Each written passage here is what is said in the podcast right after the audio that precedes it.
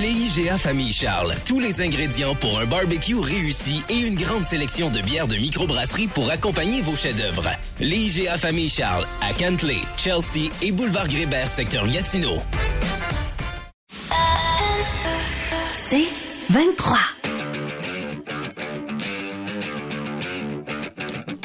Le local sportif.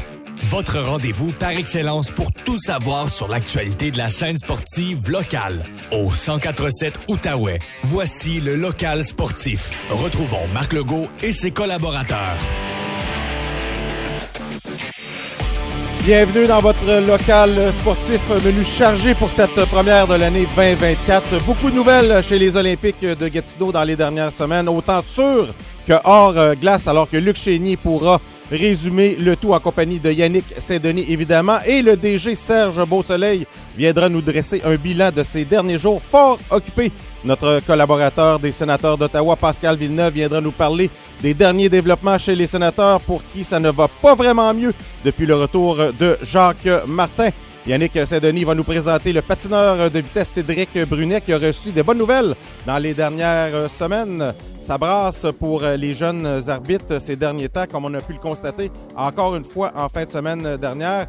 Ben, on va mettre la table à notre débat qui porte sur le comportement des parents et entraîneurs envers les officiels en recevant l'ancien officiel de la Ligue d'hockey junior majeur du Québec, Yannick Massé. Et finalement, on va recevoir l'entraîneur des GG's Hockey de l'Université d'Ottawa qui vont très bien par les temps qui courent, Patrick Grandmaître.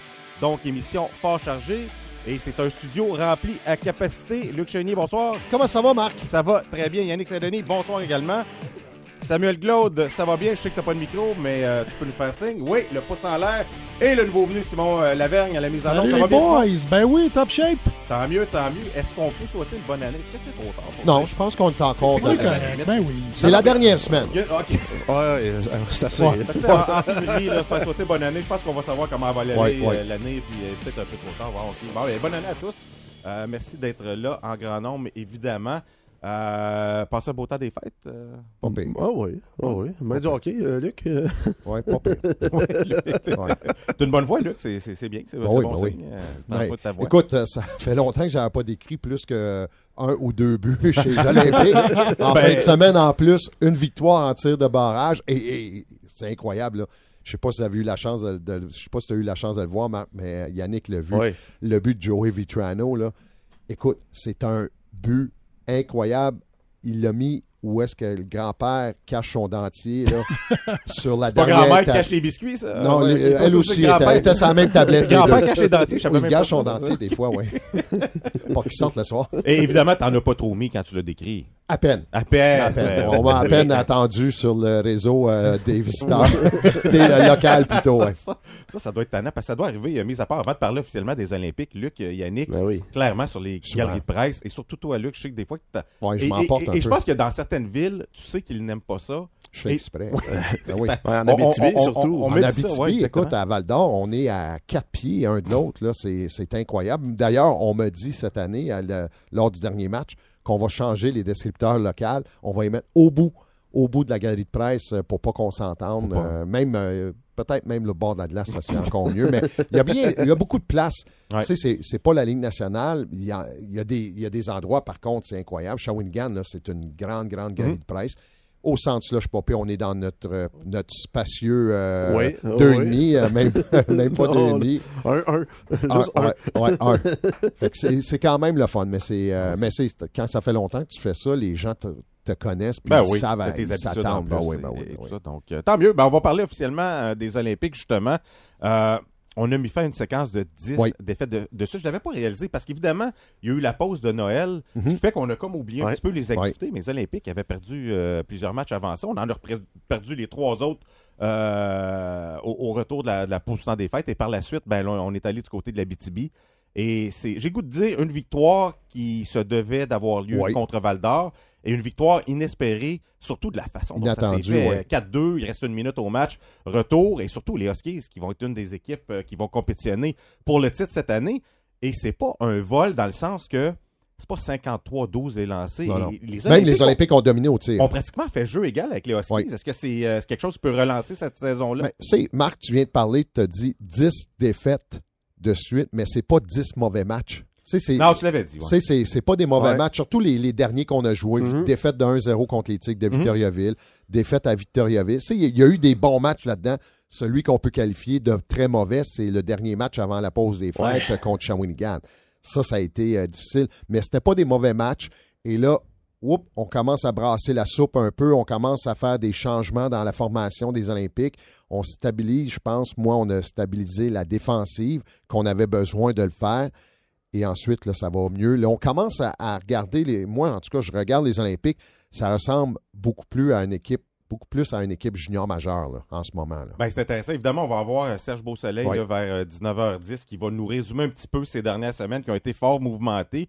Mais euh, Yannick, euh, tu nous as amené euh, une feuille de bingo avant le, Oui. le, le début de, de, de l'émission Ben, avec, un X sur les visages. C'est la des pièce joueurs jointe. des Olympiques qui ne sont plus euh, avec la formation, mais qui étaient là en début de Exact. saison. Ça, c'est ce qu'on nous a envoyé en début de saison. On a La dit, photo voici officielle, la le- le, le formation. visage, Ouais. la, la- la photo prise et, et- et tout ça dans le chandail des Olympiques. Il y en a 11 qui ont quitté, c'est ça? Oui.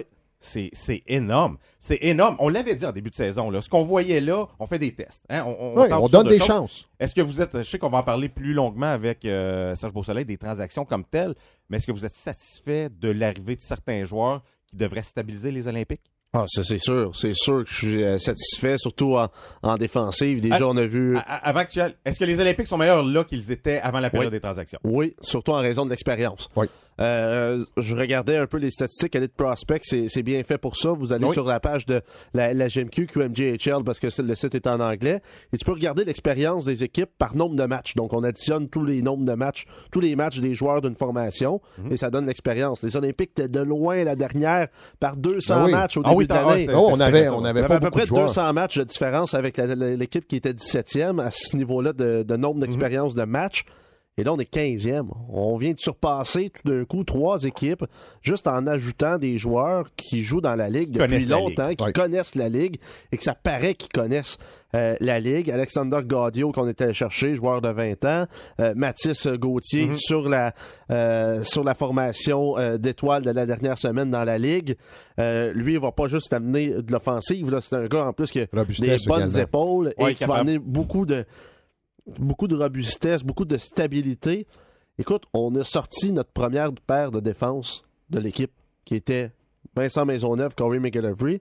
On leur a dit, messieurs, on n'a plus besoin de vous parce qu'on est allé chercher quelque chose qui est plus stable sur notre première paire de défense présentement. Et surtout, on les a, on les a offerts aux autres formations également. Il y a. McGillivray qui a été euh, au balotage, qui a été euh, choisi par le Titan Acadie Batters. Malheureusement pour Vincent Maisonneuve. Sais, Vincent, c'est un gars qui est, qui est très honnête également. hein. C'est un gars qui a donné beaucoup. Oui. Euh, mais faut pas oublier également, c'est Vincent Maisonneuve, euh, à, à 18 ans, n'avait pas un rôle euh, de, de partant Mhm. avec les Olympiques. À 17 ans, ne jouait pas dans la Ligue junior majeure du Québec. Arrive à 19 ans. L'an passé, était cinquième, sixième défenseur. Parfois a joué avec Tristan Luneau. Et là, cette année, on lui demande d'être le défenseur, général. le général. Ça devenait très lourd pour lui. Ça devenait, c'est, à un certain moment donné, tu dois te rendre compte de tes capacités où tu peux juste, tu peux amener ton jeu jusqu'à quel point. Et je pense que Vincent Maisonneuve l'avait amené jusqu'au point qu'il ne pouvait pas être meilleur que qu'est-ce qu'il nous Et, donnait. et s'il n'avait pas 20 ans, s'il avait 19 ans, 18 ans, C'est une autre chose. C'est une autre chose. C'est une autre chose. Évidemment. Donc, avec tous ces changements-là, on a dû euh, remanier un petit peu le, le groupe de leaders. Donc, on a appris euh, hier euh, une nomination du Charles nouveau Boutin. capitaine, Mhm. Charles Boutin, euh, Mainville, Gaudio puis Gauthier qui ont été nommés euh, comme assistants au, au- au capitaine. Clairement, du côté des Olympiques, on a voulu confier des rôles à des vétérans, à des gars qui connaissent la Ligue pour une dernière poussée pour participer aux séries Tu as, éliminatoires. parfaitement raison, Marc. Il ne faut pas se leurrer. Là, si on avait eu un, un retour euh, de Tristan Luneau en début de saison ou encore de Sam Savoie, c'est probablement un des deux qui aurait été capitaine jusqu'à leur départ. C'est sûr. Mais par contre, là, euh, je suis persuadé également que l'organisation trouvait important d'avoir, même si on en a quelques-uns bons leaders dans cette équipe-là, mais d'en avoir un avec le C. Et on l'a donné à Charles Boutin. Charles Boutin, c'est quand même un, un gars qui est apprécié. C'est un, un bon garçon, un Mhm. bon gars également connaît une bonne saison aussi. connaît une bonne saison. Lui, avec euh, Jérémy Mainville, ont donné la chance aux Olympiques d'être où est-ce qu'on est, là, parce qu'enlève le premier trio là, avec l'évêque. Il est Là, peut-être déjà éliminé. on- on- probablement, on est. euh, oui, il n'y a, a pas, a autant de ça. Ouais. Puis c'est pour ça que moi, quand je regarde ça, Puis euh, je regarde le travail qu'on a fait dans les transactions. Euh, jusqu'à présent, Serge Beausoleil passe avec une note très élevée. Et l'entraîneur-chef également, Benoît Desrosiers, passe avec une note très élevée parce que, écoute, là, il a fait du travail. C'est, incroyable quand tu regardes. Et, souvent, moi, après les, matchs, je vais, aller voir Benoît. avec Yannick, on va aller voir Benoît. Puis, j'ai souvent eu la conversation. C'est parce qu'à un certain moment donné, Benoît se mettait ça sur les épaules. Mais oui, mais regarde ton club. Tu tu peux. Puis c'est pas à dénigrer les gars qui ont été là et tout ça. C'est qu'à un moment donné, tu dois te rendre à l'évidence que tu n'avais pas une équipe de, vraiment là, junior majeur entre les mains. Pourtant, on se bat pour une place en série, même on est très bien placé. Et c'est là que tu vois la magie aussi de Serge Beausoleil qui est capable, on va dire qu'on faut le dire, on partait pas qu'une grande base, là, mais qui est capable d'améliorer un club qui est en reconstruction quand même. Parce que tu regardes. pendant tellement d'années à Rimouski. C'est ça. Ben oui. Et tu regardes ce qui, est en, ce qui est en avant des Olympiques présentement. Tout le monde s'est affaibli. Tout le monde a enlevé le noyau de ces équipes, de ces équipes-là parce qu'on était vendeurs. Mais les Olympiques les avaient pas ces joueurs-là. Non, on n'a rien perdu du côté des Olympiques. On a gagné. Ça, on l'avait prévu. Et vous l'aviez mentionné en début de saison. Quelqu'un qui n'a rien suivi, il se dit Ah, ben là, les Olympiques viennent de perdre Luno, Savoie, Gendron. Ouais, ils n'ont pas joué. pas là. Ils n'étaient pas là. Ça ne change rien à la formation. Ton noyau reste là. gagné quelque chose. Et euh, là, tu viens de nommer vraiment un groupe de leaders qui est identifié. Tes trois joueurs de 20 ans, plus ton meilleur 19 ans qui aura le C l'an prochain, possiblement pour commencer la saison, mm-hmm. euh, en Jérémy Mainville, qui est le gars qui a le plus euh, de, chien sur la patinoire, qui est le plus complet selon moi. Euh, là, on est allé pour le joueur de 20 ans. Lui, ce sera probablement le prochain. Seul bémol que j'amène, que je veux amener pour Charles Boutin, je pense que c'est le troisième ou quatrième joueur le plus puni dans la ligue. Et ça, va devoir faire attention.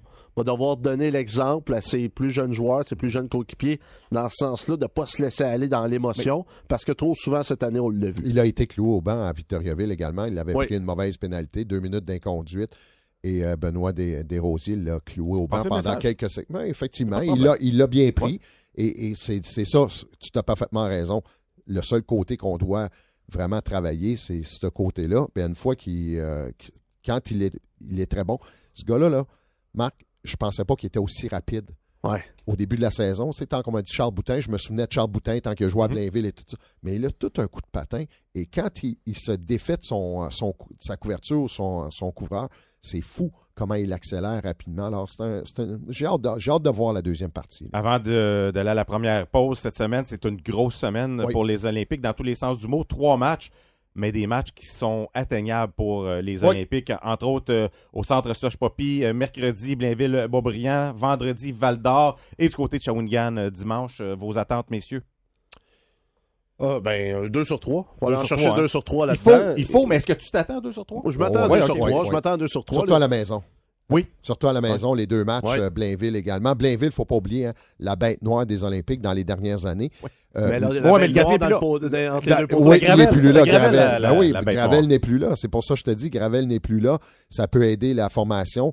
Et il ne faut pas oublier également, lors du dernier match à Shawinigan, le pointage n'indique pas vraiment l'allure du match c'est une équipe qui est prenable également. On a bougé beaucoup euh, du côté des cataractes. Bout n'est plus là. Il y a également Denis qui n'est pas là, qui était le, moi je pense qui était le cœur de mhm. cette formation-là, le caractère. Là.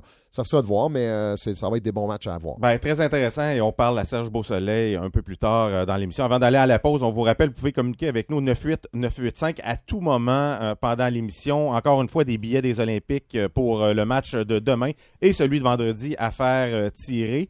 deux questions, en fait. Est-ce euh, la question de notre débat, comment on peut gérer le comportement de certains parents dans les gradins? On aimerait avoir votre opinion, mais également votre souhait peut-être 2024 pour votre équipe sportive préférée.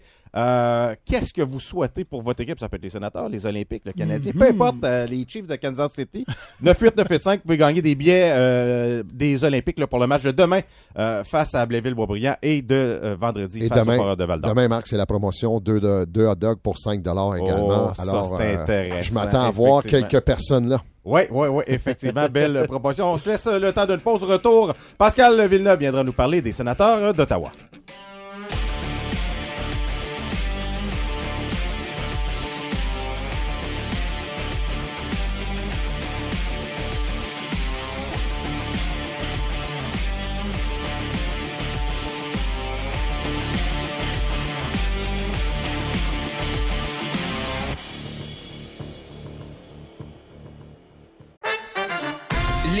Famille Charles. Tous les ingrédients pour un barbecue réussi et une grande sélection de bières de microbrasserie pour accompagner vos chefs-d'œuvre. L'IGA Famille Charles à Cantley, Chelsea et Boulevard Grébert, secteur Gatineau.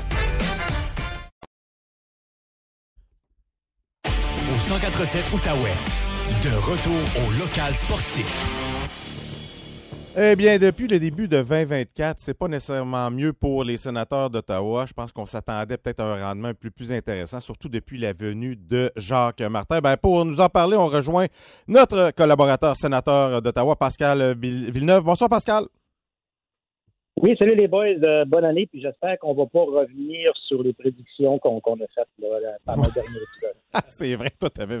avais, euh, ben, Luc aussi, je pense. euh, vous n'aviez pas prédit un retour euh, des sénateurs, Ah, moi, participation j'avais séries? j'avais prédit Non, un non, déménagement. là, Le pour- déménagement. Moi, j'ai dit qu'il allait finir en arrière du Canadien. On sort le tape, s'il vous plaît. Ah oui, ok, parfait. Bon, mais c'est juste toi, Pascal, finalement, qui, était, qui semblait être dans Non, le a j'étais avec. Pascal Ah oui, à c'est ce vrai, c'est- moment-là, puis je l'ai regretté tout de suite. Pascal, avant de parler peut-être euh, de la formation euh, telle quelle, si on parlait euh, de la nomination officielle de Steve euh, Stéos au Oui. poste de DG, on a appris ça pendant le, le temps des fêtes. Dave Poulain nommé euh, vice-président senior et Ryan Bonus assistant DG. Euh, J'ai goût de dire c'est pas nécessairement des surprises. C'est pas, c'est pas des surprises, c'est un beau petit euh, cadeau que, les sénateurs ont offert à leurs partisans. Petit cadeau de Noël, on a stabilisé le deuxième étage, c'est fait, c'est signé, c'est réglé, pace fort, trois copies. Euh, Steve Stéos, euh, qui se disait voulait pas être le DG nécessairement, cherchait quelqu'un pour prendre le poste. Euh, euh, finalement, de ce que je- de la façon que je le vois, de la façon que je le comprends, Steve Stéos, c'est l'homme de la situation, c'est l'homme au centre de, de tout ça, parce qu'il y a les deux postes, je ne veux pas encore, de DG et président d'opération hockey, mais il y a de l'aide. Donc, il est allé chercher un, un DG associé, différent d'un DG, d'un assistant DG, euh, et est allé chercher quelqu'un là euh, qui, qui est euh, vice-président senior pour les opérations hockey. Donc, contrairement à ce qu'on voyait dans le passé où tout était roulé par une personne, puis euh, faisait tout, puis Pierre Dorion demandait de l'aide dans le passé, là, vraiment, je pense qu'on a euh, on a un bon, un bon trio ensemble qui va être capable de, de, euh, prendre les choses en main de façon un peu plus professionnelle. Et, Pascal, tu as raison, peut-être pour illustrer aux, aux auditeurs, là, tu sais, quand tu dis c'était mené par une seule personne avant, euh, Oui. t'es pas loin de la réalité parce que je me souviens avoir lu à l'époque où est-ce que c'était Pierre Dorion qui était là, le deuxième étage des sénateurs comparé à celui des Maple Leafs de Toronto avait une différence de 85 employés dans, dans, dans les opérations hockey. Donc, on n'est clairement Oui. pas dans la même ligue. Et là, tranquillement, pas vite, on rajoute, euh, on rajoute un peu de gras autour de l'os du côté des sénateurs d'Ottawa. Pascal, si on revenait sur le rendement tel quel de l'équipe, souviens-toi, on va du côté de la Suède, sénateur qui remporte Oui. deux matchs. On semble voir peut-être une lueur d'espoir. C'était encore DJ Smith qui était entraîneur à ce moment-là. Mais euh, depuis ce temps-là, c'est six victoires seulement en 20 matchs. Clairement, euh, il y a quelque chose qui cloche encore du côté des sénateurs. Oui, absolument. C'est, décevant. C'est vraiment décevant de voir ça. On parle d'un, on parle d'un country club là, dans, cette équipe-là, qui euh, une équipe de jeunes, pas matures. Là, on amène Jacques Martin, on amène probablement la personne pour laquelle toutes ses forces sont lé- légales de toutes les faiblesses qu'on, rencontre chez les sénateurs. Le manque, manque de jeu euh, euh, défensif, le manque de cohésion, euh, tout ça, puis on se dit, OK, est-ce qu'il va être capable de passer son message? Ça semble être très difficile. Moi, ce que, je trouve particulier, puis ce que, je pense qui est peut-être un problème, c'est que oui, on a apporté Jacques Martin en disant il vient ici par intérim, on ne sait pas combien de temps, puis on lui demande de faire une restructuration complète pratiquement de, cette équipe-là, de prendre des joueurs comme Tim Stutzla, puis changer sa façon de jouer, de prendre un Josh Norris et de lui dire Josh, on en avoir besoin de plus de toi, vous allez changer de la façon que vous jouez depuis les cinq dernières années. Je me mets à la place un peu des, des joueurs qui se font chambouler comme ça, puis quand finalement on leur dit ben moi je te demande tout ça, là, mais dans deux, trois mois, là, ben c'est plus moi qui va être là, ça va être quelqu'un d'autre qui Ouais. va arriver avec une autre stratégie, avec un autre plan de match. Fait que moi, je, je- sais qu'on ne voulait pas donner le, le- le poste permanent à Jacques Martin, mais je me demande à quel point est-ce qu'il y a ces, commentaires ont du poids dans la chambre quand tout le monde sait qu'il est probablement là juste de passage. Je sais que Jacques Martin est peut-être pas prêt à signer un deux, trois ans, c'est peut-être pas l'entraîneur qu'on veut, mais Théo s'est allé le chercher, il l'a pris comme entraîne- entraîneur par intérim. Moi, je pense que si on veut être sérieux, puis si on veut que le message passe, puis que les joueurs sachent que c'est entre vous autres, les boys, parce que Jacques Martin l'a bien dit dans, après une des défaites euh, à l'étranger encore, en disant ben, euh, les boys, regardez-vous dans les yeux parce que on ne fera pas un autre changement de coach. Là. Pas cette année, en tout cas. Mais Je peut-être. trouve, euh, je trouve que, que il y, a, il y a un peu un manque d'appui de, la, part de la direction. Mais par contre, euh, Pascal, est-ce qu'on peut parler de, de dire que Jacques Martin va demeurer à toute la saison? Parce que tu as parfaitement raison, hein, et moi, c'est comme ça que je le vois, c'est que ça fait cinq ans qu'on est d'un country club à Ottawa avec DJ Smith. Mais là, on doit changer les habitudes et ils ne pourront pas le faire en quelques semaines. là. Ça va prendre euh, pratiquement, on peut dire qu'on Faut changer peut. la culture d'entreprise. On, on doit tout simplement effacer Oui. cette saison ici et dire à Jacques Martin, amène un système qui, commence à leur montrer à jouer défensivement sans enlever leur, leur côté offensif. Un- puis moi, je prends toujours, Pascal, un peu l'idée de Jason Spezza tant qu'il s'est amené avec les sénateurs d'Ottawa. Un Oui. joueur complètement offensif, mais qui était l'entraîneur, Jacques Martin, a aidé beaucoup Jason Spezza à devenir un meilleur joueur de hockey également. Oui, à, à 100 puis il l'a fait avec, euh, avec un paquet de joueurs dans, dans- à cette époque-là. Il l'a fait avec euh, Daniel Alfredson. Mais, mais je pense que euh, il n'y a, y a pas nécessairement l'oreille des joueurs euh, en ce moment. Est-ce Peut-être que- peut-être que, je me trompe, peut-être que c'est une question de temps. Est-ce que l'organisation, Pascal, devrait, devrait dire tout simplement, OK, il est intérim, mais il est là pour la saison, de l'annoncer que Jacques Martin va être là pendant toute la saison, est-ce que ça pourrait changer quelque chose? Mais je pense que ça va de soi. Je- Ouais. Ben oui, Ouais. Je pense qu'on a abandonné un peu aussi sur cette saison-là. là. Ben, je- écoute, oui. Ben, je- pour faire les séries, Ouais, du pour moins, faire là. les séries, e- e- effectivement. Mais tu sais, on doit quand même offrir du, du rendement intéressant. Ça va commencer peut-être euh, avec euh, la- le retour de Mathieu Joseph. Euh, Pascal, ça, c'est un élément intéressant. Connaissait de bons moments avant sa blessure. Donc, de retour dans l'alignement, va peut-être stabiliser un petit peu, euh, surtout le désavantage numérique qui est tout simplement atroce. Oui, puis que- quel, quel changement quel changement ben, concernant euh, euh, euh, Mathieu Joseph, qui au, début de l'année était probablement le joueur qui était le plus nommé comme peut-être être une possibilité d'être échangé pour aller chercher, pour aller baisser la masse salariale pour, pour faire rentrer chez Pinto. Là, présentement, c'est impensable d'échanger Mathieu Joseph. C'est le joueur qui, qui, je pense, joue à la, à, à la Jacques Martin, qui est capable de jouer en désavantage numérique, qui est, soit dit en passant, le pire présentement dans la Ligue nationale. C'est complètement affreux euh, comme désavantage numérique. Ça- puis, il va amener aussi l'aspect euh, rapidité, la, la compétitivité, parce que c'est le seul qui est peut-être un peu dangereux en plus. Les équipes ont même pas peur quand elles sont en avantage numérique contre les avantages. Ils savent qu'il n'y a personne qui va couper une passe puis partir en échappée. là. C'est, vraiment là, euh, je pense que peut-être juste lui qui peut venir euh, apporter cet aspect-là. Une blessure à, à la laine, comme on dit, À la laine, on aime oui. dire, mais euh, des, fois, c'est des blessures qui, même quand le joueur revient, ça lui prend un peu de temps à, retrouver sa vitesse. C'est sa force, sa vitesse. Qu'on va espérer qu'il est capable de, sauter dans l'alignement, mais avec lui de retour, présentement, les sénateurs ont un gros zéro sous sur la masse salariale. Ils sont vraiment à zéro. Zéro comme dans, dans Wallet, si on veut. Donc, euh, j'ai hâte de voir. euh, puis, parce que, oui, lui s'en vient. On a Shane Pinto qui va pouvoir commencer à pratiquer avec l'équipe. Ouais, je te gage que ça va aider, ça. Oh, oh, oh.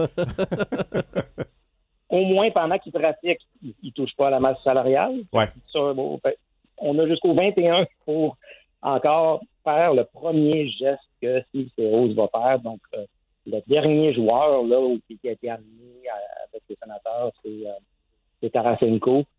Steve Seros n'a pas fait de mouvement encore. On en- ce qu'on entend, le téléphone sonne, le téléphone sonne. Beaucoup d'équipes euh, euh, montrent de l'intérêt et Steve Seros montre de l'intérêt. Il a parlé qu'il n'allait pas toucher au corps de l'équipe, mais à un moment donné, qu'est-ce qu'on fait? Je veux dire, euh, si tu veux que quelque chose change, il va falloir que tu touches au corps à, un moment donné, au noyau de cette équipe-là.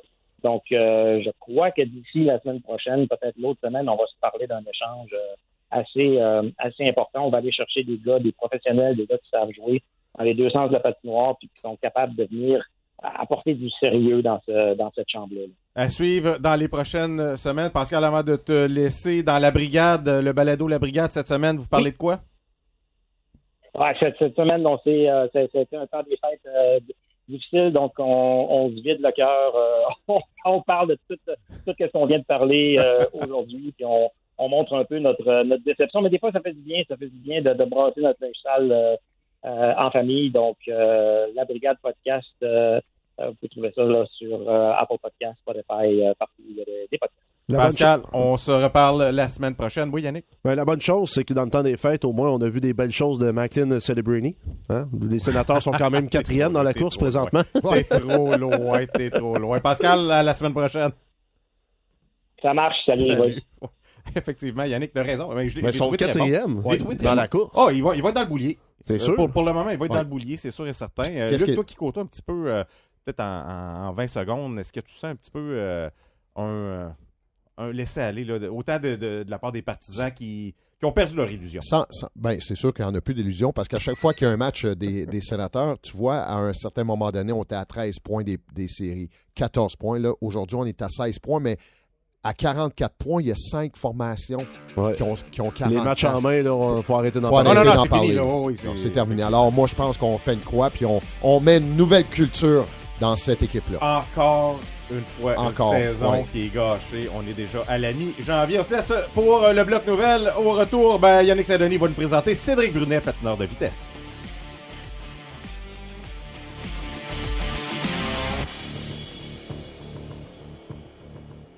Problème avec vos appareils électroménagers? Pièces GR vous offre le plus grand inventaire de pièces d'origine avec la garantie du manufacturier. Vente de pièces, services et livraison partout en Outaouais. Pièces et services GR, fièrement le choix du consommateur 2023, piècesgr.com.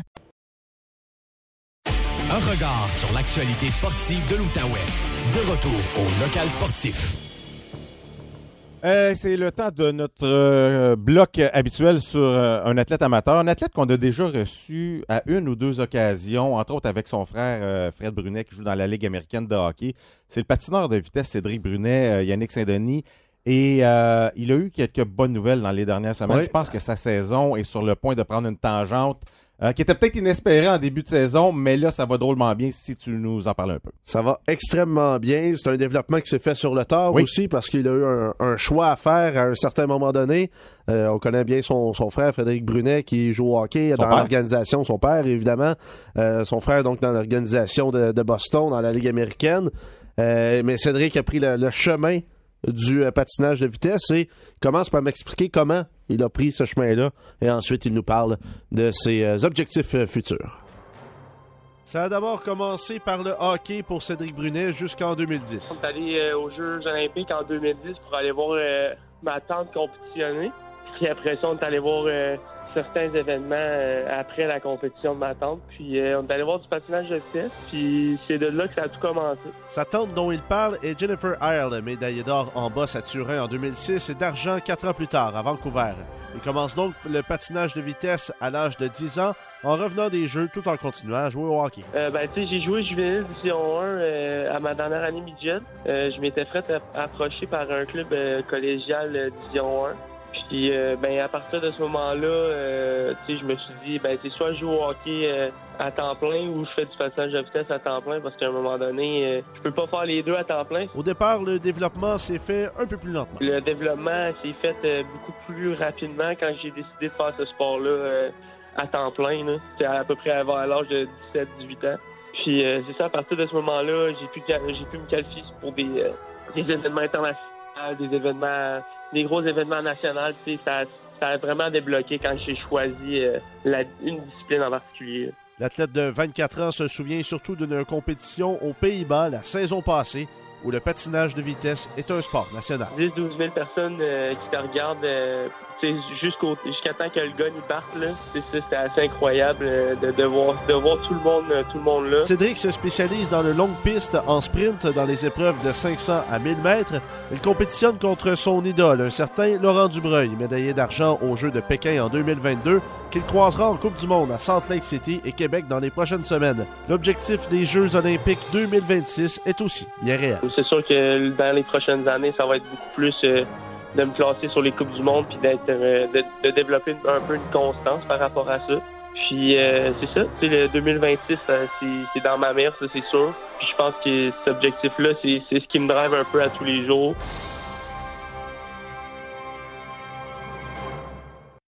De musique?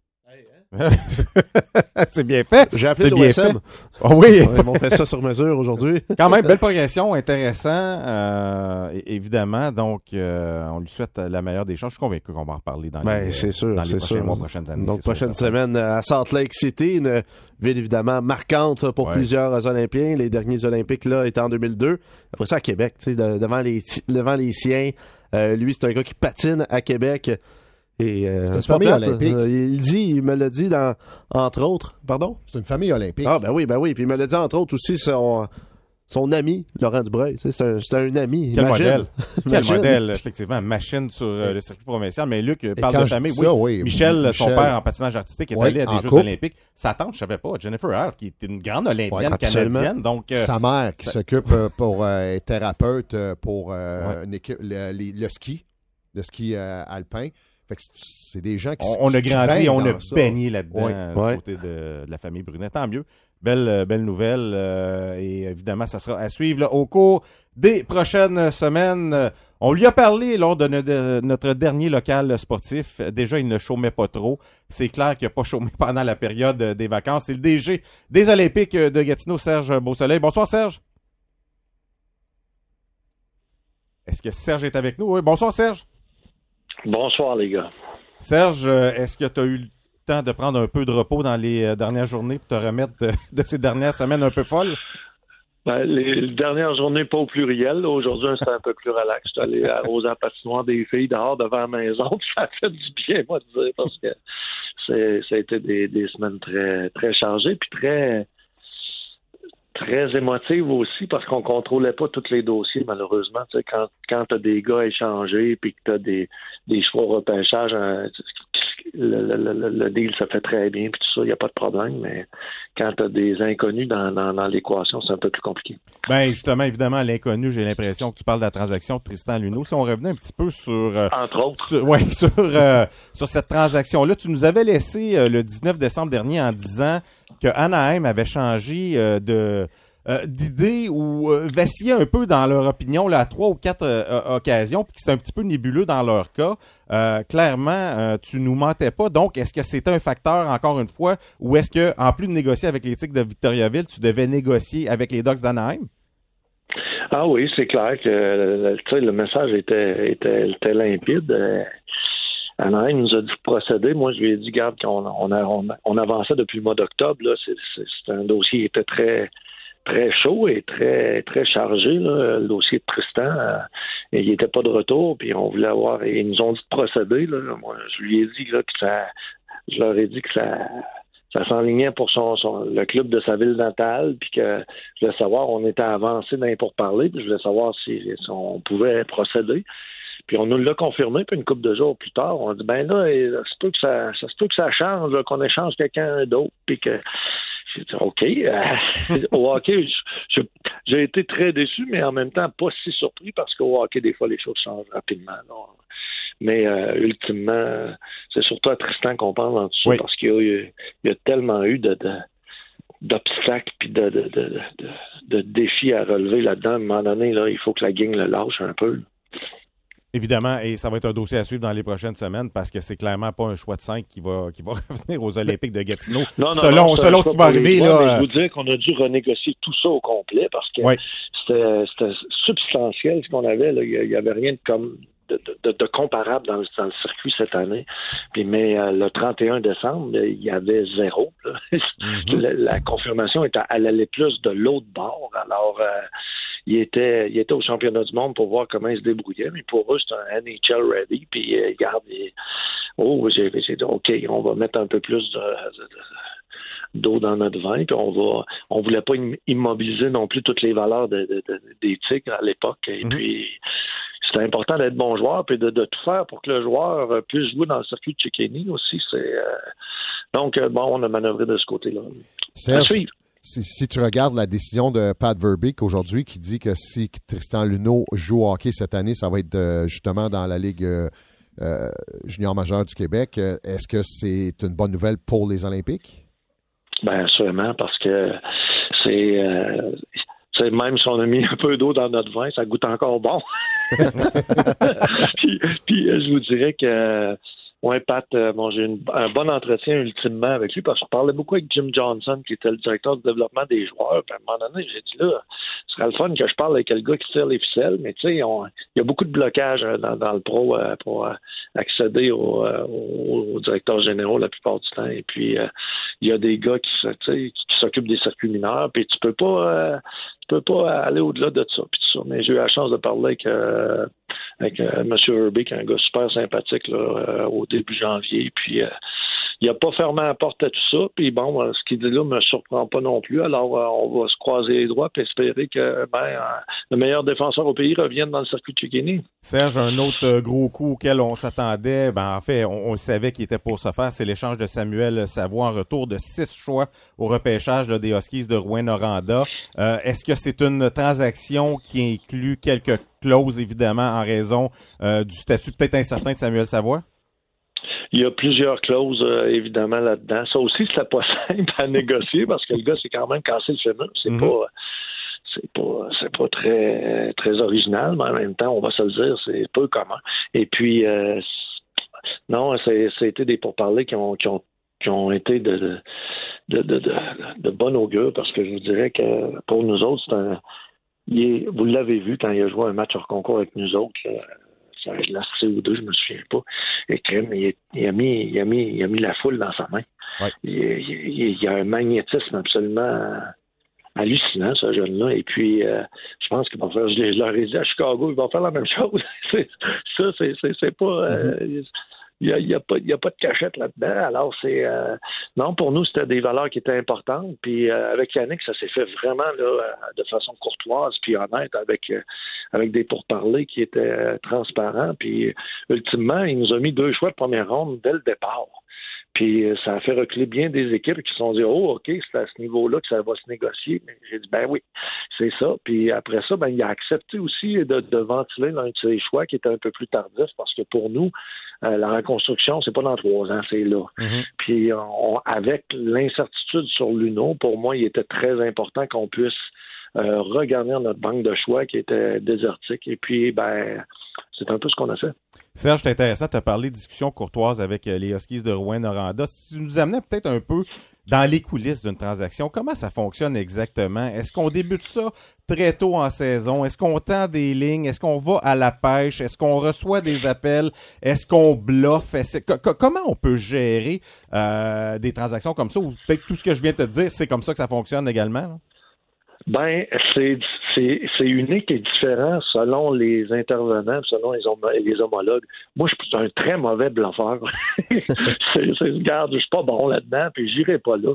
Fait que quand on commence, on établit des, des, des standards, des comparables, puis après ça, ben on va on va on va naviguer autour de ça, là, puis euh, ultimement, on tu, vas essayer d'aller chercher le meilleur de la transaction pour ton organisation, puis ils vont faire la, même, la même chose de l'autre côté, mais c'est c'est important d'avoir de l'ouverture sur certains certains aspects, puis des fois il y a il y a, il y a des choses qui il y a des choses financières qui rentrent en compte, il y a des choix, il y a des joueurs qui peuvent être là-dedans, il y a il y a beaucoup beaucoup de, de, de, de- de variables, alors il faut il faut s'ajuster puis essayer de tirer profit de tout ça, puis des fois, tu as plusieurs, plusieurs équipes qui sont après les joueurs, comme c'était le cas avec Savoie. Il était cinq ou même six à un certain moment donné.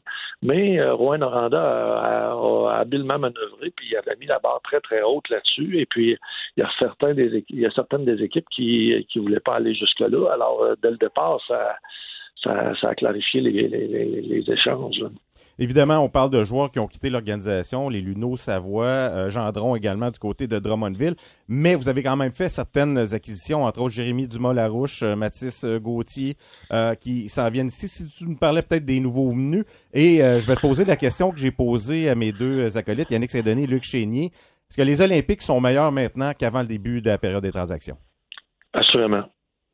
Assurément. Il y a plusieurs gars, là, no- notre, notre objectif, c'était d'améliorer l'équipe sans pour autant toucher à nos choix de repêchage. Euh, euh, je parle de choix de première, deuxième, troisième ronde. Euh, On voulait pas aller là.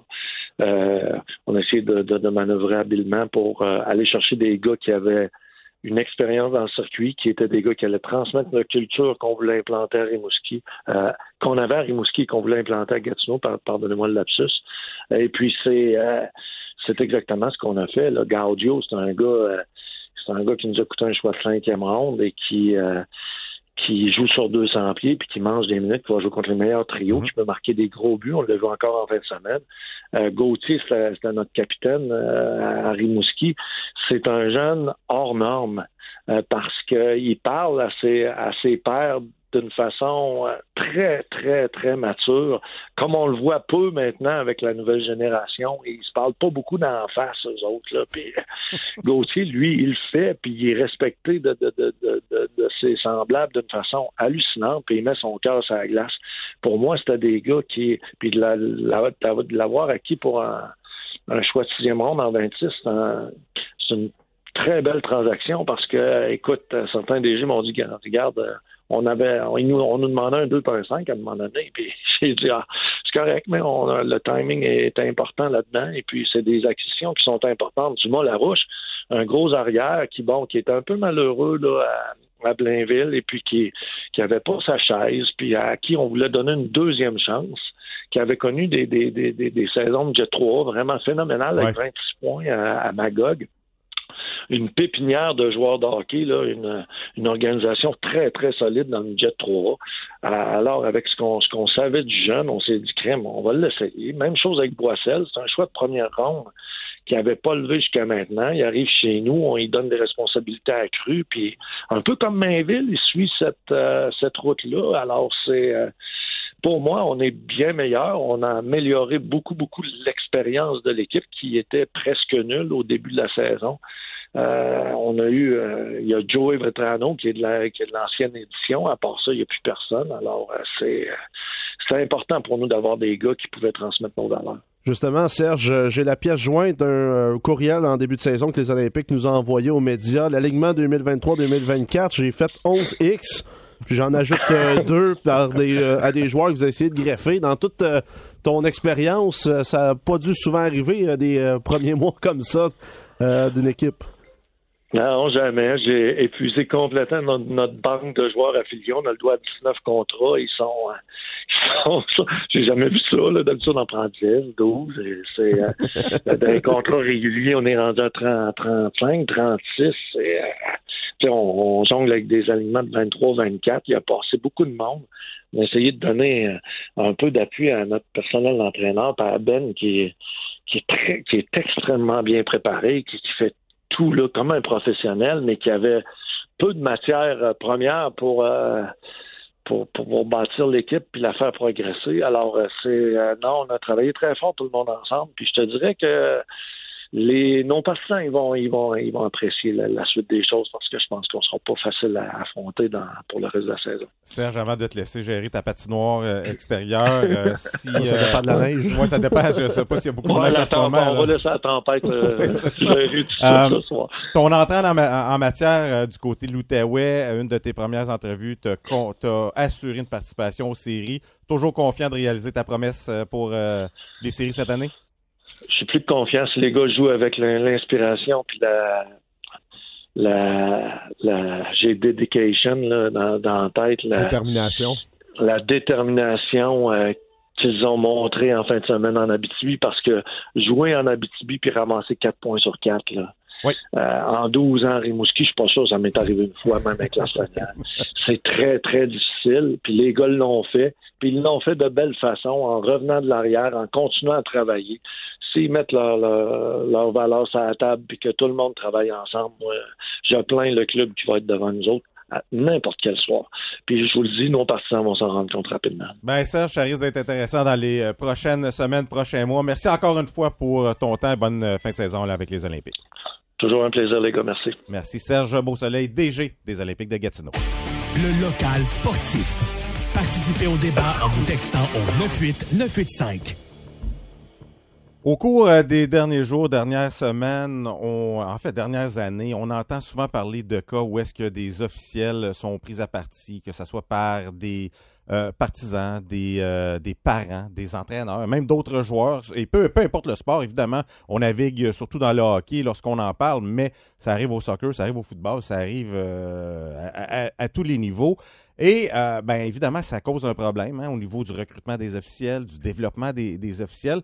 Et euh, ça sera notre débat d'ailleurs tantôt, comment gérer le comportement peut-être de certains parents, qu'est-ce qu'on devrait faire avec tout ça. Mais pour mettre la table à ce débat, je pensais inviter quelqu'un qui honnêtement, porte plusieurs chapeaux. Je vous explique pourquoi.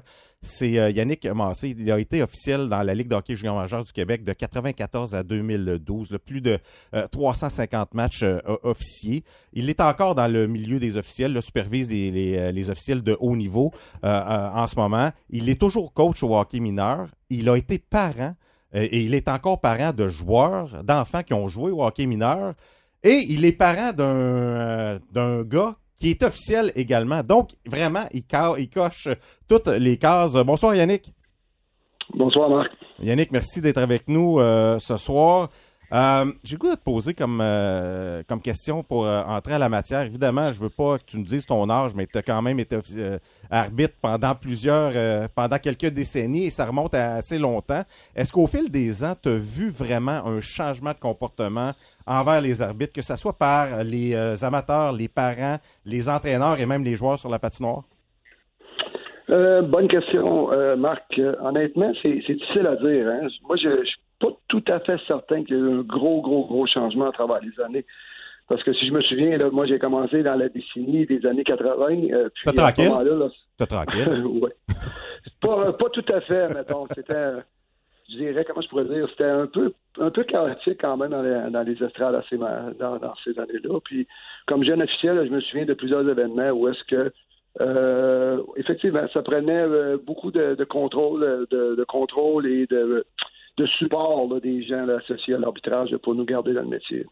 Et, c'est un peu, j'imagine, encore le cas euh, en, ce moment. Est-ce qu'il y a quelque chose qui est mis en place justement pour encadrer ces jeunes officiels-là? Et je te donne un exemple. L'an passé, moi, j'ai vu un match d'un calibre euh, très inférieur et j'ai adoré la formule.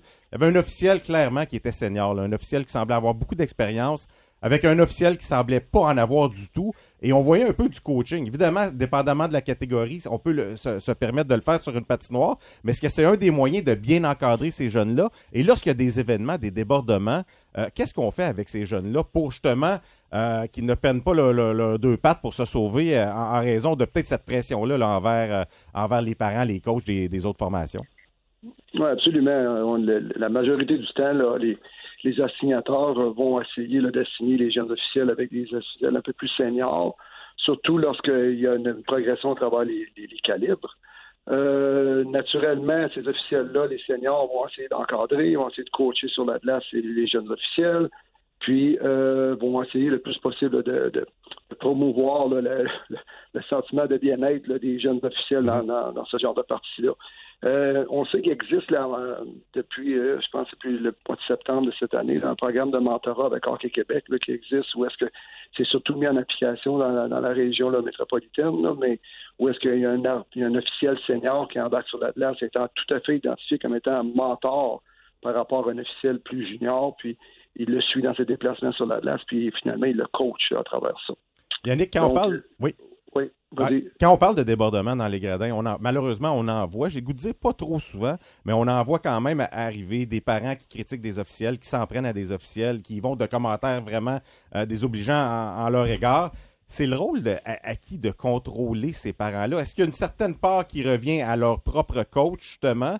Euh, est-ce que c'est on doit euh, euh, c'est du côté des officiels qui doivent même contrôler le jeu sur la patinoire et contrôler les parents. Comment on peut s'assurer que des situations comme ça se produisent le moins possible? Euh, ben, à ce niveau-là, Marc, moi, je dirais que c'est toute part l'éducation. Hein. que c'est, vraiment une éducation qui doit se faire à différents niveaux avec les parents. Puis, euh, ça, doit se faire de façon constante à travers les saisons, naturellement. pour ce qui est de l'entraîneur, en tout cas, moi, je crois que l'entraîneur un certain rôle à jouer euh, au niveau de la prévention, surtout avec les rencontres avec les parents au début de saison ou plus tard dans l'année. Mais durant un match, je pense pas que le, coach peut avoir un contrôle sur les, spectateurs. Il y en a déjà assez de gérer mhm. ces sept euh, jeunes hommes sur le banc euh, qui ont toutes des émotions différentes, qu'en plus d'avoir à gérer ce qui se passe dans les, dans les estrades. Puis pour ce qui est des arbitres, je pense que ce serait un peu injuste d'essayer de, demander aux officiels de contrôler ce qui se passe dans, les, dans, les, dans les gradins. Naturellement, nous, lorsqu'on euh, on enseigne aux jeunes ou on coach aux jeunes, on leur dit qu'ils en ont suffisamment euh, plein les mains avec ce qui se passe sur la glace. puis de, de laisser faire ce qui se passe dans les estrades, puis apprendre à, à gérer à l'intérieur des, des, des, bandes, comme on appelle, euh, ce qui se passe sur la surface glacée, puis dans les estrades. À ce moment-là, on, on demande le, le, le, civisme des parents le plus possible, ou même entre les parents d'essayer de se contrôler. Euh, pour, ce qui est des, des, des, des, des, calibres où est-ce que l'entrée devient payante, là, à ce moment-là, nous, au niveau le plus élevé, on dit qu'il n'y a aucun, aucune interaction entre les officiels et les spectateurs à ce moment-là. Yannick Luc Chénier, euh, quand j'étais entraîneur, euh, j'ai eu la chance d'entraîner de, mon, garçon. C'était simple lettre, simplement. Et moi, ce que je, faisais en début de saison, j'amenais les parents dans la, la, chambre des joueurs. Je leur expliquais certaines situations qu'on voit parfois dans des matchs qui deviennent compliquées pour le parent qui ne connaît pas le hockey c'est un, un hors-jeu à retardement, ces choses-là puis je, tentais de leur expliquer. Mais c'est quand tu parlais également, Marc, euh, du côté, euh, est-ce que c'est euh, à cette heure, c'est, plus fréquent de voir ça? Moi, je pense que c'est la, seule chose qui a changé. C'est peut-être pas plus fréquent, c'est la façon dont on le montre maintenant avec les téléphones intelligents, les réseaux sociaux et tout ça. On le voit plus souvent. Mais Yannick, est-ce que ça serait pas assez simple de dire pendant un match de hockey, surtout quand tu as un, un, senior avec un junior et que là, il y a débordement de parents, ça serait pas aussi simple de dire tu arrêtes le jeu, tu vas voir le coach, tu dis tel parent, tel parent, tel parent doit sortir de l'aréna, sinon il n'y a plus de match, ça se termine juste là. Et on le sait que les chronométreurs et tout ça, on a tous des téléphones maintenant intelligents, puis ça déborde 9 en 1, tu appelles la police, puis c'est terminé, mais au moins, tu passes pas une heure à te faire crier après et te faire euh, sacrer après également. Ben, c'est sûr que ça, ça, pourrait être une option, euh, tout dépendant des niveaux que les officiels ont sur la glace, effectivement. Mais euh, on a toujours prôné, nous, la sécurité nos officiels, puis lorsqu'on leur dit que lorsque ça il y a des débordements, puis ils sentent leur sécurité en danger, définitivement, euh, il faut faire intervenir là, la, la, sécurité à ce moment-là, ou même à la limite appeler la, euh, les forces judiciaires là, pour qu'ils viennent euh, intervenir à, à cet endroit-là. Euh, de l'arrêter le match, je sais que ça s'est déjà fait. Je vois ça des fois qu'il y a des certains arbitres là, qui demandent au coach de faire expulser des parents. Mais tu sais, honnêtement, tu sais jamais si ce parent-là appartient vraiment à cette équipe-là. Là. Fait que ça, peut, ça peut devenir un peu compliqué à ce moment-là. Il y avait un article, euh, Yannick, c'est Yannick Cédric qui parle. Il y avait un article euh, dans la tribune euh, en fin de semaine qui parlait de caméra corporelle pour les, les officiels. Ça pourrait venir à un moment donné un jour. Te verrais-tu arbitrer avec une caméra? Euh, ouais, ben, en tout cas, je suis pas prêt à faire un retour sur la glace, là, dans, dans, des événements caritatifs, honnêtement. Là. Mais euh, c'est une bonne question, hein, les, les, caméras corporelles. Là, un peu sans vouloir citer là, notre, le patron des, euh, des officiels au niveau provincial, Stéphane Auger, qui est notre euh, directeur euh, provincial d'arbitrage, ça reste un, un, un, projet ou quelque chose qui est intéressant à regarder. De là à appliquer ça at large, euh, je suis pas certain que ce serait bénéfique, mais définitivement, ça pourrait avoir un certain avantage avec nos officiels de, débutants, là, des mm-hmm. premières à deuxième année, de, ceux des, officiels qu'on a de la difficulté, de difficulté à, à, garder dans le système, right? Parce que la plupart de nos, études, nos officiels quittent après la première ou la deuxième année. Donc, est-ce que ça pourrait être un incitatif, pourrait être quelque chose qui pourrait être utilisé pour euh, la rétention de ceux-là? C'est un, un, sujet intéressant à l'explorer, je crois. Yannick, avant de te laisser aller, évidemment, j'ai mentionné tantôt euh, en préambule que tu avais un garçon euh, qui était maintenant euh, officiel, qui, qui, est officiel même dans, dans un très haut niveau. ta réaction quand ton gars t'a annoncé qu'il voulait devenir arbitre, déçu, content, qu'est-ce que tu fais là, mm-hmm. pourquoi, oui, je vais te suivre, comment tu as réagi à tout ça? Ben, euh, honnêtement, là, moi, j'ai, passé presque la, moitié de ma vie dans l'arbitrage, puis sinon plus.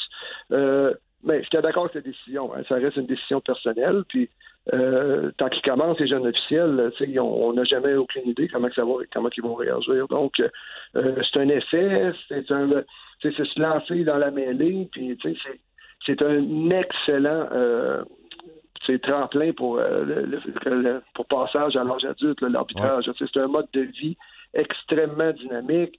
Euh, on apprend à développer plein, plein, plein, plein, plein, plein, plein de, traits de personnalité, euh, des, outils de communication. Puis en plus, on développe un, réseau de, gens qu'on connaît à travers les villes, à travers les régions, à travers même la province à certains niveaux. Donc, moi, c'est quelque chose que j'encourage, même j'encouragerais tous les jeunes hockeyeur d'un jour de l'essayer, l'arbitrage, puis voir si tu aimes ça ou pas. définitivement, c'est pas pour tout le monde. Euh, mais avec l'encadrement, avec euh, du coaching, euh, c'est un, un monde qui est fascinant là, à, à explorer. Ben, Yannick, on ne te retient pas plus longtemps. Merci beaucoup. Ça fut fort intéressant. Bon, merci Marc. Bonne soirée. Merci. Yannick Massé, ancien officiel dans la Ligue d'hockey junior majeur euh, du Québec. C'est des points intéressants. C'est Oui. euh, c'est une autre Moi, vision. c'est aussi vrai court que ça. C'est aussi, aussi court que ça. Quand tu as un débordement dans les gradins, tu vas voir l'entraîneur, c'est ton parent, parce que tu sais, s'il y a des mauvaises décisions, tu sais de quel bord que ça vient, et c'est dehors. Bye-bye. Ça ne durera pas longtemps. On va en parler au retour de la pause. D'a- D'ailleurs, euh, on vous invite à participer 98985. Qu'est-ce qu'on fait avec les débordements de parents dans les gradins? Ici Jean-Gabriel Pajot. La pépinière du Golfe, maintenant maçonnerie dépôt, continue d'être votre spécialiste des produits d'aménagement paysager et maçonnerie Téco-Bloc. Pour l'enveloppe de votre bâtiment, nous avons plusieurs produits pour mieux vous servir, dont les coffrages isolants Nudura. Avec son vaste inventaire, Maçonnerie Dépôt a plus de 40 fournisseurs et deux nouvelles salles de montre intérieures et extérieures qui s'offrent maintenant à vous. Pour vos futurs projets, Maçonnerie dépôt est votre référence. même adresse, même service. Maçonnerie Dépôt 444 Saint-Louis. Jusqu'à 20h, vous écoutez le local sportif. De retour à Marc Legault.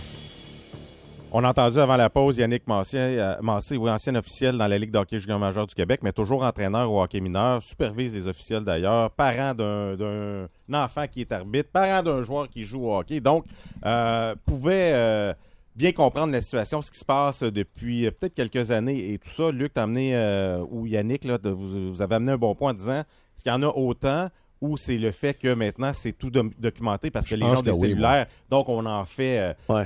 euh, Il y avait des débordements. Je me souviens quand j'étais plus jeune Ah oui. également, Oh nos oui. parents, des fois, là, dans certains tournois, il y en avait des débordements. Certes, C'était toujours les mêmes parents, hein, pourtant. C'était toujours les mêmes, et on mêmes les parents. Eh oui, on les le savait. T'as tellement raison. Mais qu'est-ce qu'on fait avec, euh, avec ces situations-là? Puis là, on parle de hockey, mais évidemment, c'est dans tout, tout, tous, Tous les, les sports. sports. Il y en a. On a vu Ouais. euh, cet été, je pense qu'il y a un arbitre de soccer qui a, qui a mangé deux, trois coups de poing sur, euh, sur les lignes de côté parce qu'il n'avait pas signalé un hors-jeu et, et- et tout ça. Donc, qu'est-ce qu'on fait pendant le match? Est-ce que c'est pas aussi. Yannick Massé mentionnait. Déjà, tu sais, je je dis est-ce que c'est les arbitres? Est-ce que c'est les coachs? Puis c'est vrai, t'es coach. C'est difficile. Tu as ton banc à gérer, tu as ton match à gérer. Mhm. T'es pas pour commencer à regarder dans, dans les gradins. Selon la configuration des gradins également, ça peut être euh, pas évident. Comme arbitre, surtout si tu pas trop d'expérience, c'est dur de gérer euh, des parents. Est-ce qu'il n'y a pas euh, un peu de, de responsabilité qui revient aux, aux autres groupes de parents? Tu sais, à un moment donné, là, il y en a tout le temps deux, trois. Tu l'as mentionné, Luc. Si les autres disent, hey, fermes-tu, t'as. Hein? Oui, Euh, à un moment donné, là, on a de l'air des cabochons. On a tout de l'air épais à cause de deux, trois. Euh, pour contenir tout ça, puis si ça déborde, ben, est-ce qu'on bannit le parent? Est-ce Oui. qu'on le sort?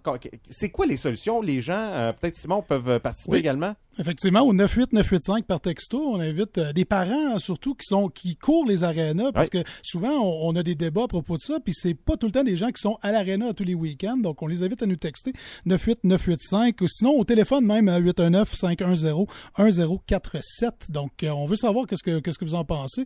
Moi je sais pas pour vous autres les gars, souvent on voit des débordements dans des tournois, tu sais Ben euh, oui, souvent oui. les parents Ben, c'est plus émotif, hein, les matchs, plus émotif, puis même ils prennent des fois un verre puis ça c'est c'est pas Ah, négligeable.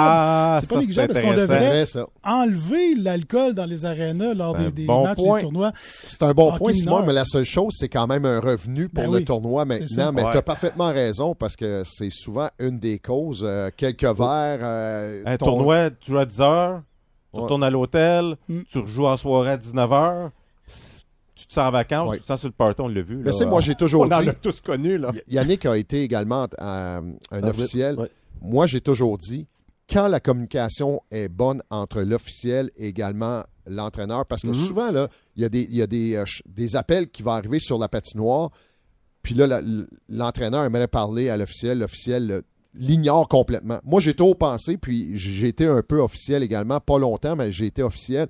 Puis moi, c'était, je vais aller te voir, OK, je l'ai pas vu. Je l'ai pas vu, je peux pas dire que c'est oui ou c'est non, je l'ai pas vu. Par contre, c'est la décision qui doit rester. Ouais, mais les parents d'un gradin, c'est que tu peux Ouais. pas leur Ouais, parler. mais c'est ça, tu peux pas le parler avec eux. la ça. communication, c'est sûr que c'est important. Ça, oui. Aller voir tout le temps le coach. Non, non, parce ça que- dépend non. de son attitude. Des fois, moi, j'attendais deux, trois sifflets. Puis là, tout d'un coup, j'allais le voir. Qu'est-ce que tu fais là? Ben, je viens te voir parce que t'es rendu calme. Ouais. Mais les parents, on peut pas les gérer, puis c'est pas aux officiels de les gérer. Dans un tournoi, pense pas que c'est au bénévole non plus de gérer un parent Non. qui est colérique, qui Non, est problématique. difficile, là. M'en est- t'es mettre dans une situation C'est qui peut être problématique. Exactement. Donc, sont où les solutions? Je ne sais pas. J'ai déjà eu euh, à expulser un parent de l'aréna. Je suis passé par l'entraîneur. C'est une procédure. Tu vas voir Mhm. un, un des entraîneurs. Tu dis ton parent là-bas, tu l'escortes euh, en dehors Comment de l'aréna.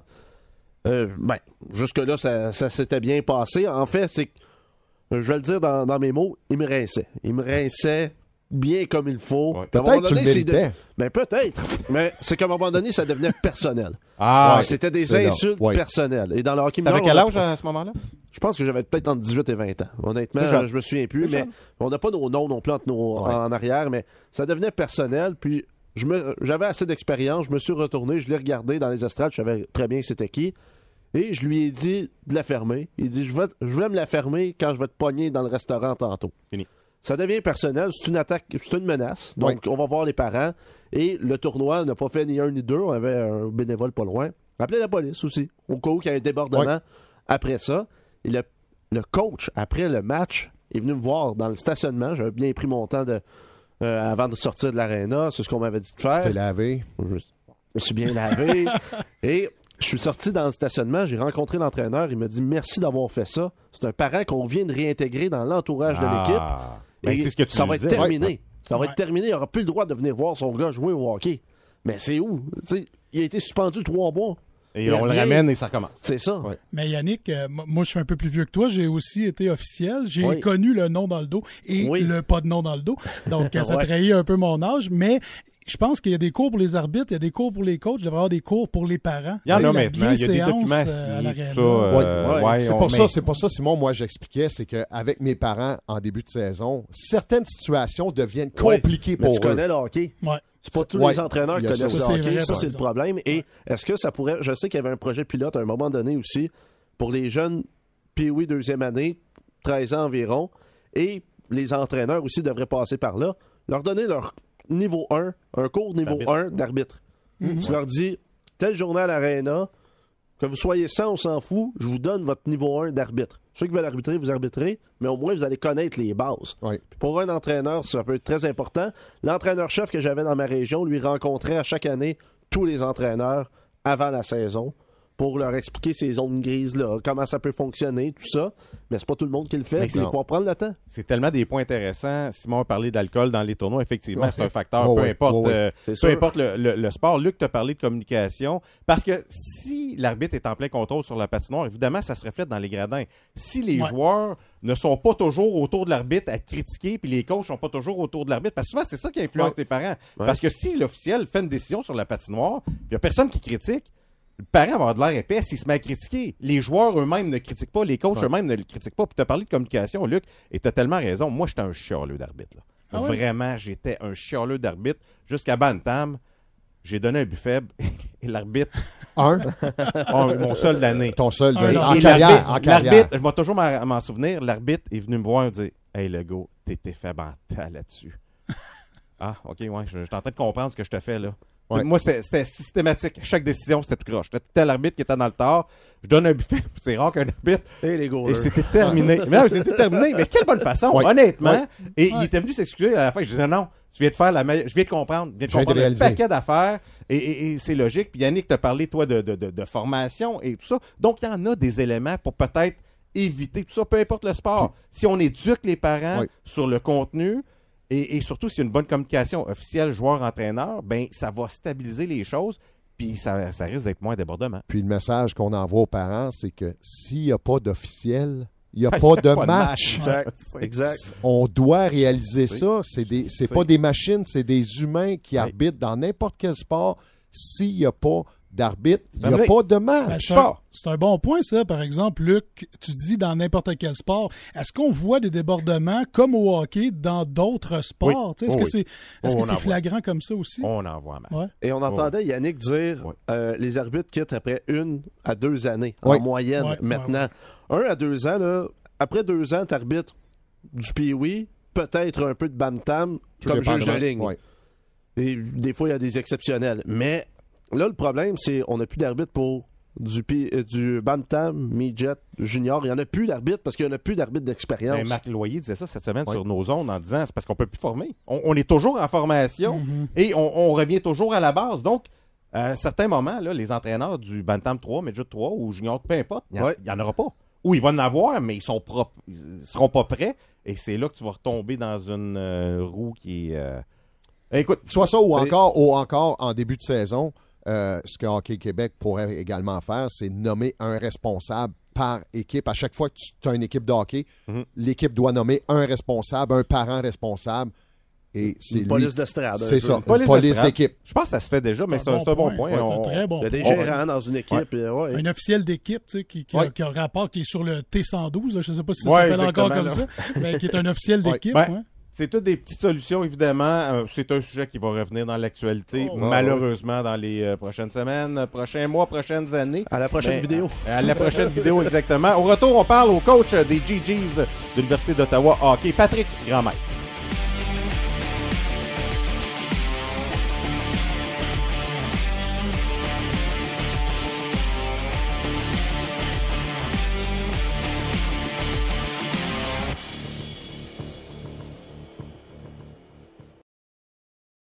Équipement essentiel, c'est votre concessionnaire Tim, Bobcat et Massimo autorisé en Outaouais. Nous avons des bateaux pontons, véhicules utilitaires et une grande sélection d'équipements agricoles, de paysagement, de tracteurs et d'attachements de qualité supérieure. Équipement essentiel, le plus gros dépositaire des produits Tim au Canada. Nous offrons des prix compétitifs et garantissons de battre les prix de la compétition. Pour un service hors pair, c'est chez Équipement essentiel.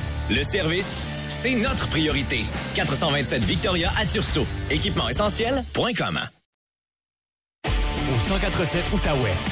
De retour au local sportif. Notre prochain invité fait du très bon boulot à la barre des GGs d'Ottawa Hockey. Il fait du bon boulot depuis son arrivée à la barre de cette formation-là, mais cette année, c'est vraiment une saison exceptionnelle qui se dessine pour les GGs. C'est l'entraîneur Patrick Grandmaître. Bonsoir Patrick.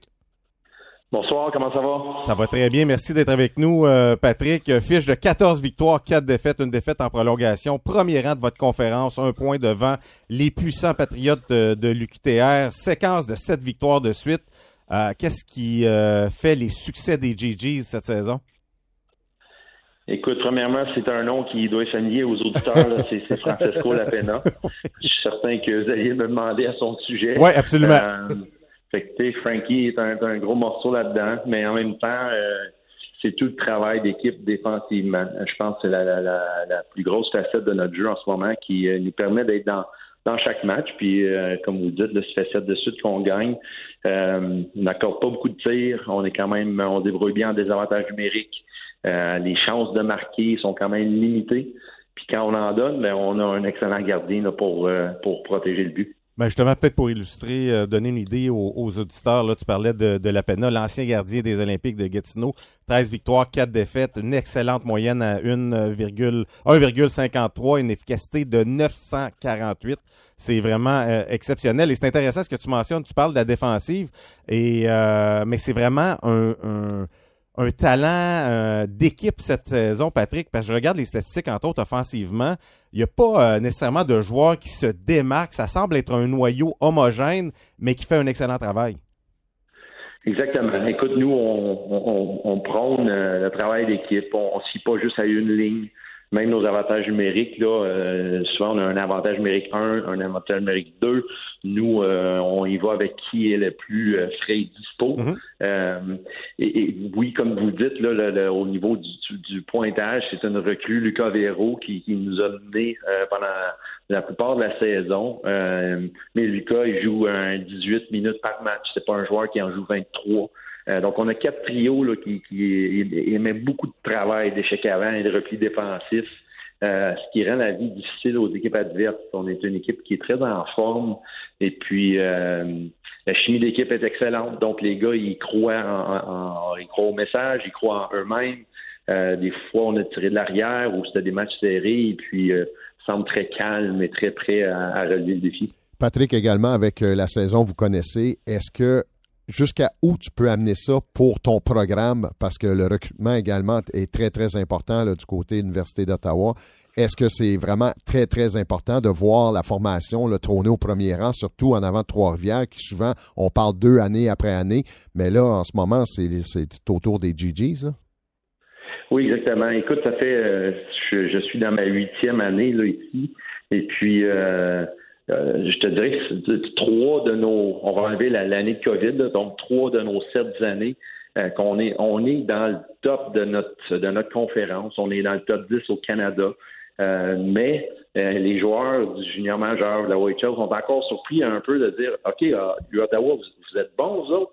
Euh, fait que, c'est, quand on monte le classement aux joueurs, ils sont souvent surpris parce qu'on est un peu habitué à ce que, comme vous le dites, ce soit l'UQTR, euh, UNB dans les Maritimes, puis Alberta dans l'Ouest canadien. Euh, mais, mais nous, on, on, prouve encore cette année là, euh, qu'on, qu'on est prêt à jouer dans la grande cour euh, du hockey universitaire canadien. Oui, ça nous permet là, de, de, d'attirer de très bons joueurs pour l'an prochain. le classement canadien est sorti cet après-midi. On est septième au Canada en ce moment.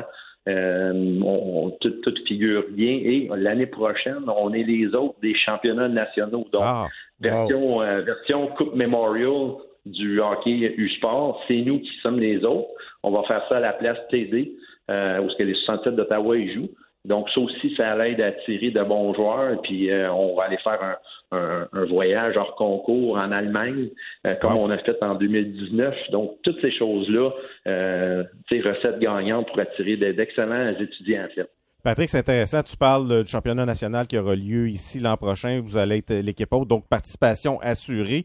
Euh, J'imagine qu'on bâtit une formation en fonction de, ces événements-là. Donc, on, tente de, de, prévoir ou d'avoir une équipe aguerrie euh, pour un championnat comme ça. Est-ce que cette année, euh, est-ce que c'est au-delà des attentes, vos résultats, ou au contraire, avec euh, le bassin de joueurs, avec le recrutement que vous avez fait dans les dernières années, c'est une saison auquel vous vous attendiez? Euh, cacherai pas c'est au-delà des attentes, puisque où on était situé l'an passé, euh, moi, dans mon plan, je croyais que ça allait me prendre deux vagues de recrutement. Donc, celle qui est rentrée cette année mhm. et euh, celle qu'on va acquérir pour la prochaine saison. Euh, on a d'excellentes recrues, puis écoute, ça a ré, réénergisé nos vétérans. on a quelques surprises que je m'attendais pas à ce qu'ils performent si bien tant au niveau offensif que, sur notre brigade défensive. Euh, fait il y a des, choses qui ont, très bien euh, viré, qui sont au-delà de mes attentes. Mais je pense aussi nos joueurs, après certains succès, euh, tu pouvais voir dans le après certaines victoires, les gars, ils disent on, on, est dessus pour, pour le vrai. Euh, puis là, ben, euh, en revenant des fêtes, on continue le succès. Là, je le sens, là. je le vois dans les pratiques. On pratique avec confiance et, l'atmosphère est excellente. Je pense que les gars, ils comprennent que non, non, non, non, c'est pas l'année prochaine. C'est maintenant notre chance. Patrick, le hockey universitaire euh, canadien, c'est un joyau encore trop méconnu. Comment tu le vendrais aux gens pour qu'ils aillent vous voir, par exemple, dans deux jours pour votre prochain match local? c'est le hockey le plus intense dans la région. C'est pur et simple. tu as euh, tellement raison. Luc, Luc, en a fait la description euh, de quelques matchs. Et puis, vu qu'on euh, on, joue si peu de games, chaque deux points, ça vaut, ça vaut de l'or dans le classement. de notre côté, notre conférence, elle est très, très relevée. quand on pense à oui, Lucian et McGill sont un point derrière nous, Concordia sont trois points derrière nous. Euh, L'Université Carleton, l'Université Queen, c'est toutes des équipes qui sont remplies de joueurs du niveau junior majeur. Euh, donc, tous les anciens bons joueurs de 20 ans qui jouaient dans la Ligue junior majeure du Québec sont tous rendus dans nos équipes. Ces joueurs-là sont plus matures. Euh, il y en a beaucoup qui sont dans leur, on va dire, leur prime mhm. de, de, de hockey. Donc, euh, ça fait que le hockey est tellement intense. c'est un peu plus, je dirais pas la vieille école dans le sens qu'il y a des bagarres et tout ça, mais il y a un peu plus de, placement de rondelles en bas de zone, puis de mise en échec. Puis on a encore euh, beaucoup d'équipes là qu'après une seconde ou deux, ils finissent leur mise en échec. Donc oh, euh, c'est des gros bonhommes, et puis ça, joue intense. Euh, c'est tout le temps le commentaire qu'on a quand les gens viennent voir un match pour la première fois, c'est mon Dieu, c'est donc bien du bon hockey, c'est donc bien vite et physique. Euh, fait que c'est- c'est c'est ça le point de vente, selon moi. Puis euh, de, de- de- c'est tellement méconnu, c'est tellement dommage. Euh, mais écoute, j'ai joué ce niveau-là pendant 50 ans. Là, comme j'ai dit, rendu à ma huitième année, donc j'ai j'ai 13 ans dans ce circuit-là. Et puis, euh, on disait la même chose en l'année 2000 quand je jouais, que c'était le sport le plus méconnu, le hockey le plus méconnu au, au Canada. Donc, je ne sais pas quoi faire. Ben, Patrick, non, tu as tellement raison, effectivement, en espérant que les gens redécouvrent le hockey universitaire. On te laisse, euh, on te laisse aller, euh, Patrick. On te souhaite la meilleure des chances pour euh, cette fin de saison des GGs de l'Université d'Ottawa qui s'annonce palpitante. Merci beaucoup, les gars. Merci de me avoir sur votre émission. Merci, Patrick Grandmaître, entraîneur des GGs de l'Université d'Ottawa hockey. Il a tellement raison. Ah ouais. Et, pour les gens qui assistent à hein. ces matchs-là, c'est que vous êtes assis sur la patinoire pratiquement avec les Ouais. joueurs. Là. Donc, ça semble encore plus vite. Et il a raison. C'est, si vous aimez le hockey junior, c'est parce que les joueurs sont rendus des adultes. Ils sont encore meilleurs, mais c'est physique. C'est le hockey le plus physique euh, en, en ce moment au Canada. Ça, il n'y a aucun doute là-dessus. Rapide de, de joueurs aguerris. Donc, euh, un excellent produit. Et tant mieux pour les GGs qui vont très bien. Bonne nouvelle, championnat national l'an Ben oui. prochain. Messieurs, euh, la mise en onde, est-ce qu'on a eu quelques textos? Est-ce qu'on peut faire un gagnant ou une gagnante pour des billets des Olympiques de Gatineau? Oui, euh, bouge pas. On a eu, euh, ben, on n'a pas le nom. On va, on va demander Ah. le nom, mais euh, on a Chantal. Oui, c'est Chantal. Excuse-moi. Salut les boys. Ayant coaché, assistant coach, gérant, spectateur, j'ai fait beaucoup de tournois. Je vois beaucoup de différences d'arbitrage entre régions. Donc, ce serait pas pareil euh, d'une région à l'autre. Très. Un intéressant. point abordé, oui, Donc, euh, merci de votre commentaire au 98985. Euh, Et très bien. Chantal se mérite des billets Des billets, pour oui. les Olympiques, là, soit le match de demain ou le match de vendredi. On a les deux, donc on va, on va faire un tirage, un autre tirage. félicitations, Ça euh, veut des hot Chantal. dogs, ça, demain. Oui, deux, euh, les hot dogs, deux hot dogs pour 5 c'est ça? Exact. Ah ouais? Oh, Yannick, ça Un va être beau. Ça, ça va être beau, galerie de presse, ça, toi et Luc Chénier. Euh, grosse soirée en perspective. Euh, Merci d'avoir été des nôtres et on se retrouve la semaine prochaine pour un autre local sportif.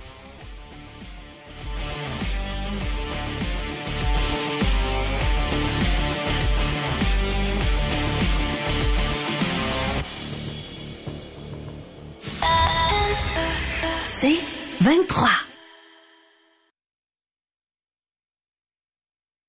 T'as envie de manger en famille ou entre amis, à l'intérieur ou sur une méga terrasse, pour une célébration ou même juste pour un verre, pour un grand ou un petit groupe, viens découvrir le Pêle-Mêle Pub, situé à l'Agora dans le plateau. Nous sommes ouverts 7 jours sur 7 de 11h à 1h du matin. Essaye nos spéciaux du jour. Tu veux te faire livrer nos fameuses ailes de poulet dans le confort de ta cour arrière ou de ton salon? Commande maintenant et résous ta fringale en allant sur agora.pellemêle.ca. Le Pêle-Mêle Pub. On fait quoi? 20 allées de Hambourg à l'Agora.